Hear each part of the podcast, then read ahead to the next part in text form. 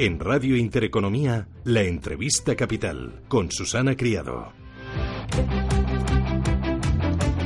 El Ministerio de Fomento se reunió en el día de ayer con los representantes del sector de los vehículos de transporte con conductor VTC. Desde un auto, la asociación con mayor representación en el sector en España, se ha mostrado positivos por la intención del Gobierno de establecer una mesa de diálogo con todas las partes afectadas. El presidente de la organización agradecía al Ejecutivo la oportunidad de construir un futuro mejor para la movilidad española. Mariano Silveira es General Mayer de Cabify España. Don Mariano, ¿qué tal? Muy buenos días.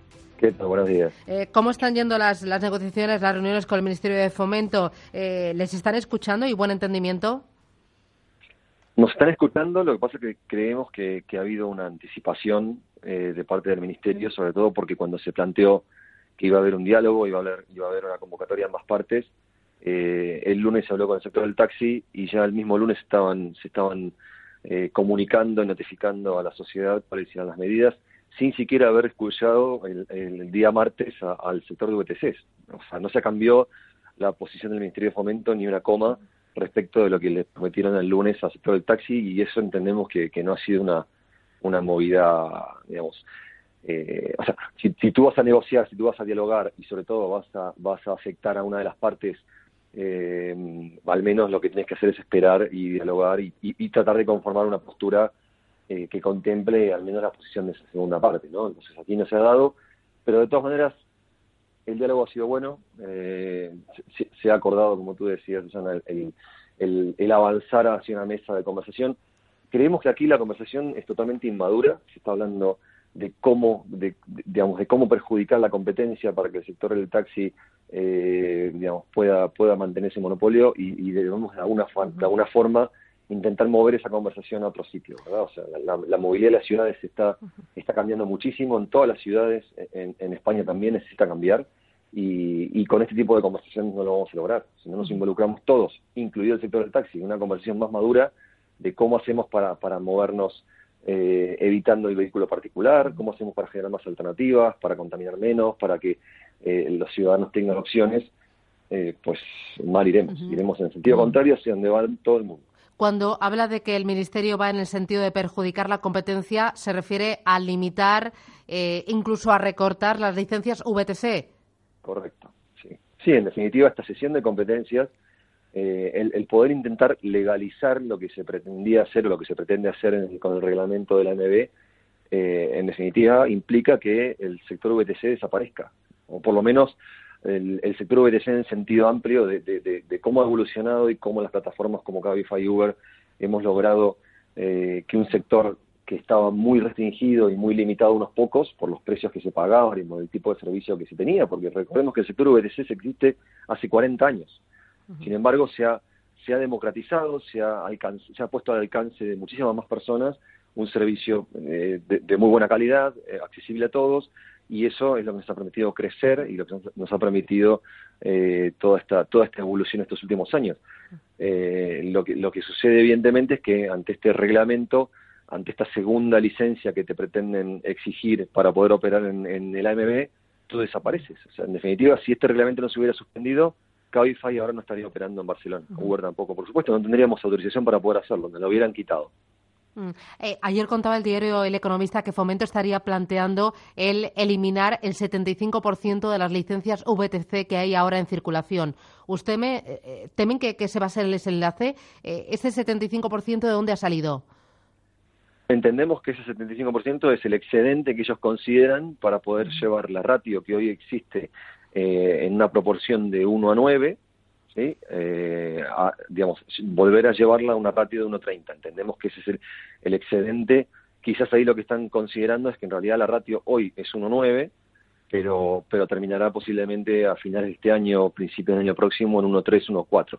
¿Por qué, ¿Por qué sucederá esto? Porque existen miles de licencias, miles de autorizaciones VTC que son, recordemos de dónde está el problema de este asunto, ¿no? que en realidad no es un problema. O sea, aquí eh, antes de 2015 no había una ley que impidiese la, la, solicitud y la concesión de autorizaciones VTC.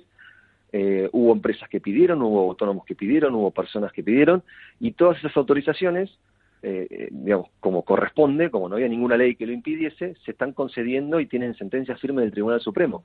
Luego, cuando en noviembre de 2015 se decide eh, volver a imponer una ratio, es que ya era tarde. Ya en ese momento, cuando se define la ley en noviembre de 2015, que luego se ha elevado a rango de ley hace unos meses atrás, ya es, en ese momento la ratio era de 1.4. ¿Qué pasaba? Que esas licencias todavía no estaban en la calle porque estaban eh, inmersas en procesos judiciales donde la propia administración estaba intentando frenarlas eh, porque se había dado cuenta que se habían equivocado. Eh, esas autorizaciones tienen todo el derecho del mundo para poder operar. Tienen sentencia firme del Tribunal Supremo y de hecho ya están operando muchas de ellas.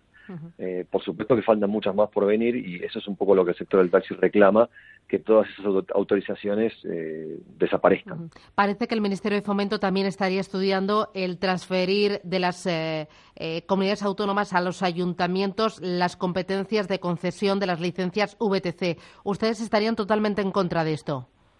Sí, porque en definitiva sabemos cuál es la intención detrás de todo esto. Eh, el, transferir esas competencias implica que eh, tirarle el problema, si es que se le puede llamar problema, a, una comunidad autónoma y a un ayuntamiento para que gestione esta ratio eh, de, licencias o de proporción entre eh, taxis y VTCs. Que recordemos un punto muy importante. Si Aquí lo que no se trata es de que el ratio tenga que ser de 1,30.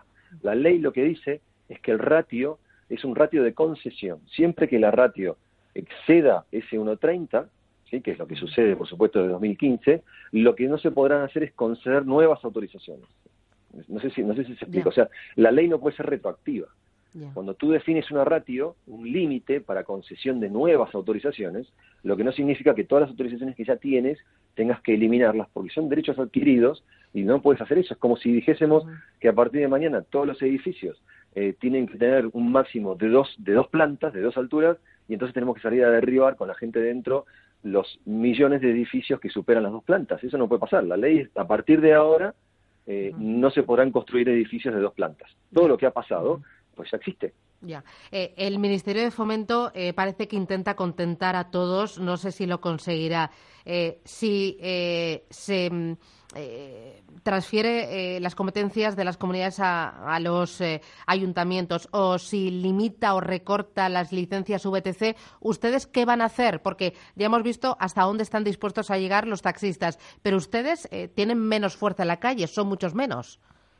Bueno, eso, eso eh, quizás no es tan, no es tan así. Eh, por supuesto que nosotros, o que el sector VTC, las plataformas, no vamos a utilizar, o no pensamos utilizar de momento esas, esas, esas extorsiones, esos chantajes, porque lo consideramos totalmente eh, contra derecho. los ciudadanos tienen derecho a moverse con libertad y lo que no puede pasar es que un grupo, un sector minoritario bloquee las ciudades, se adueñe de las ciudades, porque no es así. Las ciudades son, no son de nadie, son de la gente, son de los ciudadanos y nadie tiene el derecho, por más que quiera reclamar lo que quiera reclamar, de bloquear y de adueñarse de la movilidad de las ciudades. Eso no va a pasar. Pero sin embargo, como tú decías, Susana, nosotros dentro del sector VTC ya hay más de 10.000 conductores trabajando y se prevé que en los próximos 12 meses se creen más de 20.000 nuevos puestos de trabajo. O sea que no es un sector eh, que no tiene capacidad de movilización para nada. Los propios conductores hace ya tiempo, dadas las agresiones que sufren, dadas los, problemas para poder trabajar en la calle, que se están eh, queriendo manifestar, se están queriendo que están queriendo que se escuche su voz, ¿sí? Lo que pasa es que de momento, como somos un, sector serio